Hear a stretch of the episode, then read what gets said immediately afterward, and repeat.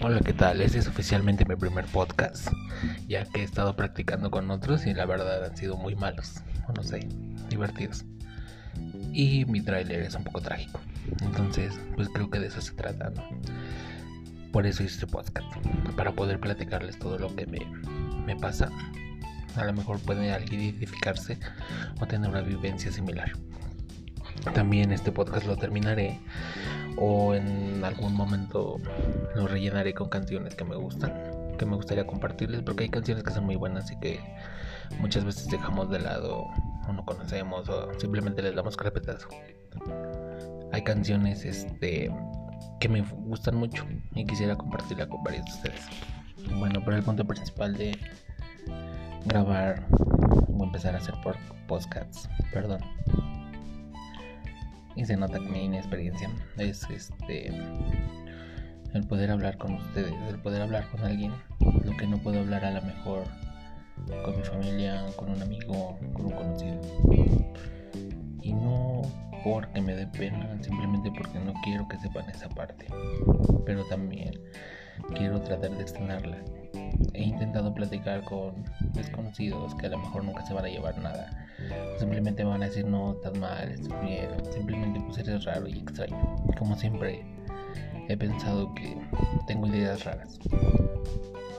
Ahora, lo que quiero comentarles esta vez es que quiero platicarles de cosas que pasan en mi día a día.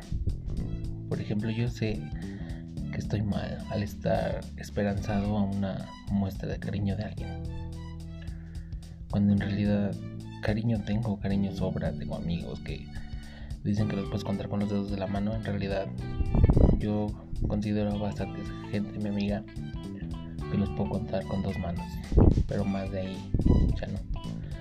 Porque han demostrado ser fieles, leales, están ahí día tras día y han sido personas con las que puedo contar y me han demostrado que puedo contar con ellas de las buenas, de las malas, en las peores. Cuando me va bien, cuando me va mal. Entonces, sí tengo bastantes amigos. Son personas que quiero mucho. Y yo creo que lo que influye mucho es que son amigos de más de 10 años. No son amigos vanos o amigos de, de poco tiempo. Entonces, cuando creé yo ese círculo de amistad, fue cuando se empezó a desarrollar todo. Por eso, a pesar de que ellos me conocen bien, no quisiera contarles directamente qué es lo que está pasando porque si a lo mejor ellos creen que soy una persona muy segura, creen que esté esperanzado a, a que alguien demuestre un poco de afecto, pero no el afecto que ellos me demuestran, sino el afecto que en realidad yo quisiera ser correspondido y afecto que he tenido, pero en estos días he sentido que ese afecto es tipo vano, como que nada más está esa persona por estar como que esa persona nada más contesta por contestar. No sé si alguien ha sentido o ha pasado por lo mismo. Que te dicen que tienen mucho, mucho interés y ahí estás y de repente ves que no, que ese interés en realidad, nada más es detenerte ahí. Pero si tú te vas o intentas irte, es algo que le causa daño. Pero si tú te quedas ahí, el que te está haciendo daño es. No sé si alguien se siente identificado con ese tema, que es de lo que va a hablar mi primer podcast, que es de lo que está hablando. Tampoco me quiero alargar mucho. Me estoy presentando, les estoy comentando quién soy.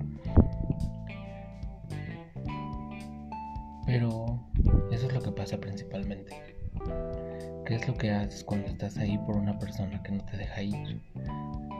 Por no hacerle daño, pero tú eres el que estás quedando ahí en ese daño. Es como cuando abres los ojos bajo del agua y tú estás viendo lo que hay, pero simplemente los cierras porque sabes que te empiezan a arder los ojos.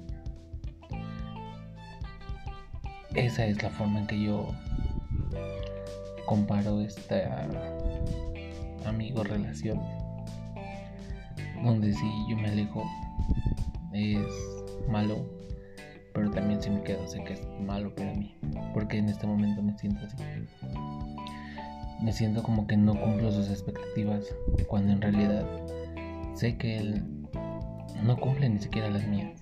porque yo tengo sueños, tengo otras cosas que quiero hacer. Y esta persona solamente vive para su narcisismo. Así que esperemos el siguiente podcast donde les iré contando más historias que me han pasado, más cosas como estas. Y terminaremos con una canción que en realidad me gusta mucho. Y creo que describe un poco como la parte en que estoy de dos lados. Obviamente la canción es un poco más agresiva, pero en realidad se la recomiendo y espero la escuchen.